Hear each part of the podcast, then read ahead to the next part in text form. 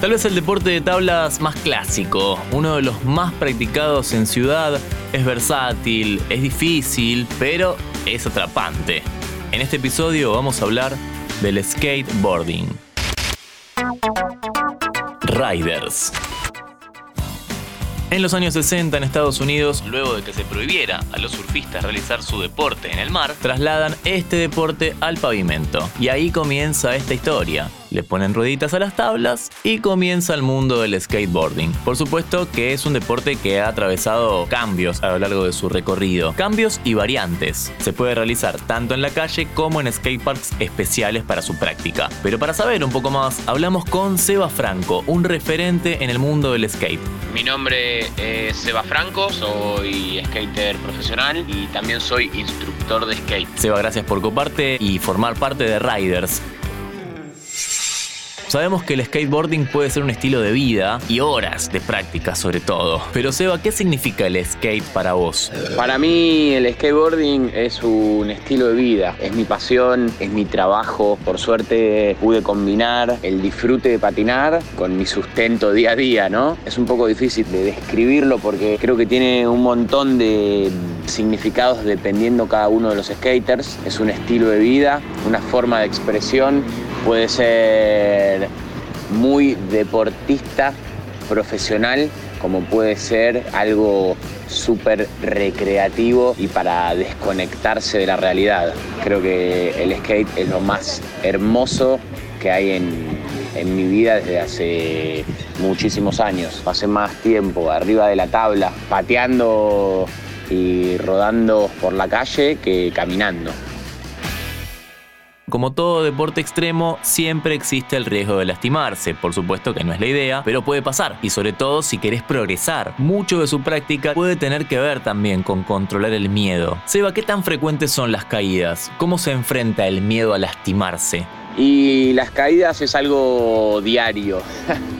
son más veces las que nos caemos que las que podemos concretar un truco. Cuando queremos aprender un truco, capaz se intenta entre 50 y 100 veces el movimiento y una sola vez eh, la concreción. Pero creo que es mucho más satisfactorio ese momento de concretar el truco que las 100 veces golpeándote y lastimándote. Si uno no está convencido mentalmente de que puede concretar determinado truco, va a ser imposible concretarlo, ya que hay que tener la cabeza muy fría y muy hay que ser muy perseverante para poder tirarse una escalera o deslizar un borde o deslizar una baranda.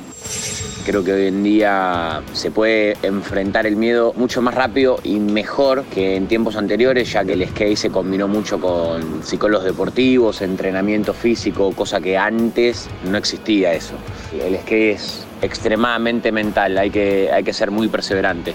Para muchos el skate es una cuestión recreativa, lo practican con amigos todos los días, pero ¿qué pasa cuando se convierte en algo profesional? ¿Cómo conviven esos mundos? No hay un momento fijo donde el skate pasa a ser eh, algo recreativo, se transforma en algo profesional. A mí particularmente me sucedió, no sé si de suerte, pero fue un proceso donde no me di cuenta, no como deportista, sino todo lo que conlleva, andando en skate a través de mis sponsors, con una, una escuela de skate, con publicidades de por medio. Creo que me puedo considerar como un profesional ya que puedo vivir en base al, skate y al mundo que me rodea del skate, pero no hubo una fecha límite.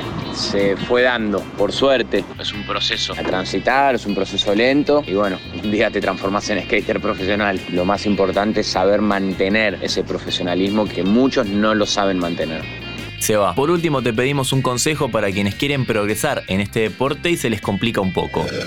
Mi consejo es hacer las cosas desde un inicio muy profesional, ya sea comiendo bien, tomando mucha agua, elongando, entrenando físico. Hay mucho, mucho golpe y si el cuerpo no lo tenemos preparado físicamente, las lesiones nos terminan sacando del juego. El entrenamiento físico es algo que, que recomiendo que sea a la par del skate. En este episodio hablamos con Seba Franco. Lo podés buscar en redes como Seba Franco Skate. Le agradecemos por estos 5 minutos que pasó por Interés General.